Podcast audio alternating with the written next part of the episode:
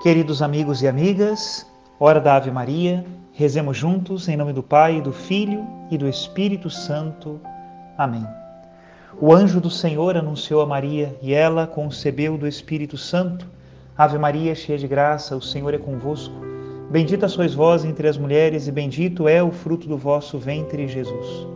Santa Maria, Mãe de Deus, rogai por nós, pecadores, agora e na hora de nossa morte. Amém. Eis aqui a escrava do Senhor. Faça-se em mim segundo a vossa palavra. Ave Maria, cheia de graça, o Senhor é convosco. Bendita sois vós entre as mulheres. Bendito é o fruto do vosso ventre, Jesus. Santa Maria, Mãe de Deus, rogai por nós, pecadores, agora e na hora de nossa morte. Amém. E o Verbo de Deus se fez carne e habitou entre nós. Ave Maria, cheia de graça, o Senhor é convosco. Bendita sois vós entre as mulheres, e bendito é o fruto do vosso ventre, Jesus. Santa Maria, Mãe de Deus, rogai por nós, pecadores, agora e na hora de nossa morte. Amém. Rogai por nós, ó Santa Mãe de Deus, para que sejamos dignos das promessas de Cristo. Oremos. Infundi, Senhor, em nossas almas a vossa graça, nós vos suplicamos, para que nós que conhecemos pelo anúncio do anjo a encarnação de Jesus Cristo, vosso Filho e nosso Senhor, cheguemos por sua paixão e morte de cruz à glória da ressurreição da carne. Pelo mesmo Cristo nosso Senhor. Amém. Em nome do Pai, do Filho e do Espírito Santo. Amém.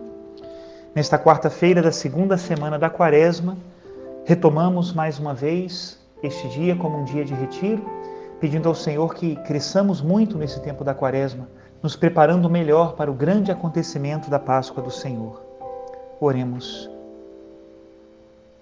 Ó Deus que amais e restaurais a inocência, orientai para vós os corações dos vossos filhos e filhas, para que, renovados pelo vosso Espírito, sejamos firmes na fé e eficientes nas obras.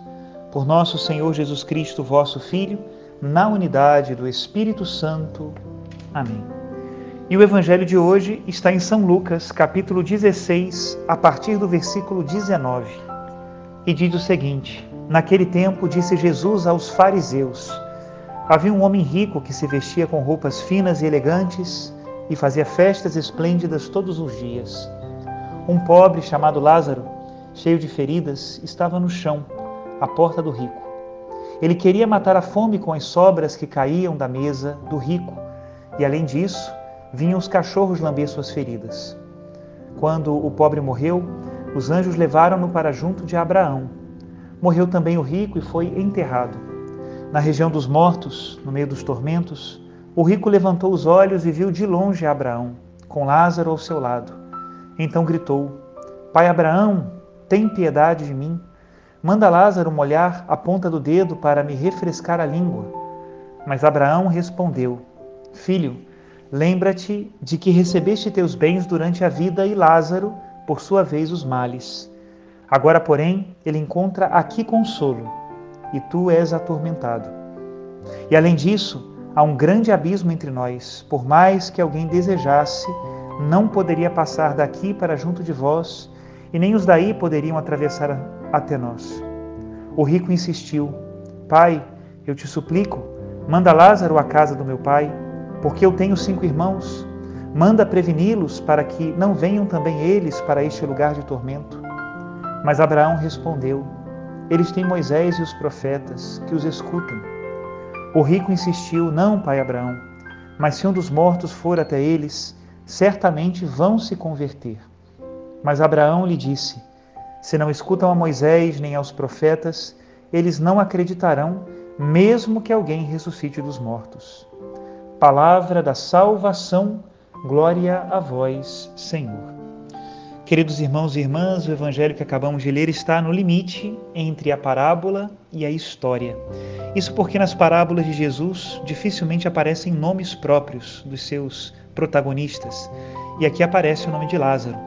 Porém, Lázaro é também um nome simbólico, significa pobre. Outro motivo de nós estarmos no limite entre a parábola e a história é que somente Jesus Cristo seria capaz de narrar o que acontece nesse trânsito entre este mundo e o outro. Bom, de todos os modos, a história nos foi contada para que nós tirássemos dela uma lição. E em primeiro lugar, o que me chama a atenção é como a visão de Deus é diferente da nossa. O rico que usava roupas finas e banqueteava todos os dias era visto pelos homens como um felizardo. Porém, Deus que olhava o seu coração não encontrava nele a justiça. E o pobre, chagado à porta do rico, que não era percebido por ninguém, foi visto por Deus. E Deus bem sabe dar a recompensa àquele que a merece. Por isso, meditando este Evangelho, precisamos sair das ilusões que muitas vezes nós cultivamos neste mundo, de que a riqueza é sinal de uma bênção de Deus e que a pobreza é sinal da sua maldição.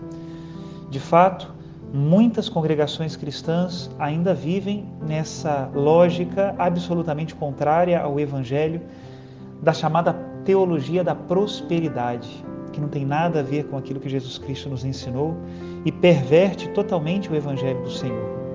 No Evangelho, a riqueza aparece não como um mal, não é esse o problema, mas a riqueza aparece como um risco.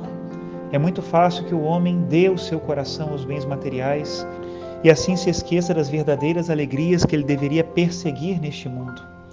Alegria relacionada à bondade e à misericórdia, em procurar o reino dos céus, que não se alcança com o egoísmo e com a avareza, mas sim com a generosidade, com a bondade e com o serviço a Deus nosso Senhor.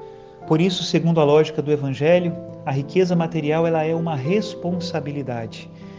Desde os primeiros cristãos, aqueles que possuíam muitos bens não eram excluídos da comunidade, mas eram sempre incentivados à caridade e à partilha, e encontrar na partilha a sua verdadeira alegria. Do mesmo modo, a pobreza não é sinal de que faltam as bênçãos de Deus. O próprio Jesus Cristo se fez pobre para nos enriquecer a todos, como nos diz São Paulo nas suas cartas. Por isso, nós precisamos superar esse discurso que divide a humanidade entre ricos e pobres e começar a pregar a todos o Evangelho.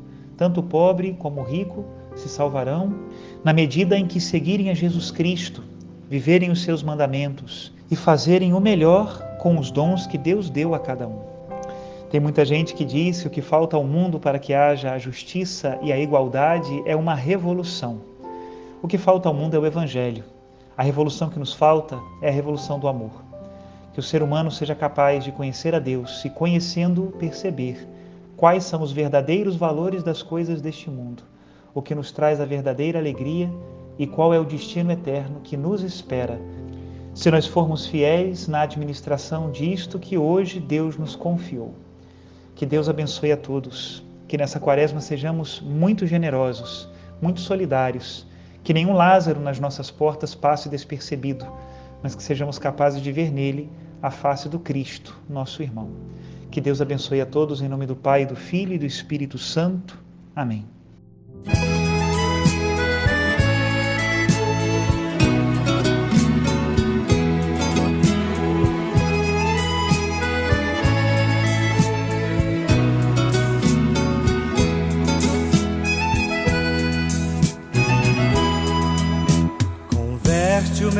coração. Eu quero recomeçar. Ensina-me a ser irmão dos pobres e oprimidos. Confesso meu egoísmo. Eu penso demais em mim. Teu sim para mim é não. E se dizes que não, eu insisto que sim. Converte o meu coração aos pobres a quem tanto amas. A ser também pobre me chamas. Converte o meu coração, converte o meu coração aos pobres a quem tanto amas. A ser também pobre me chamas. Converte o meu coração.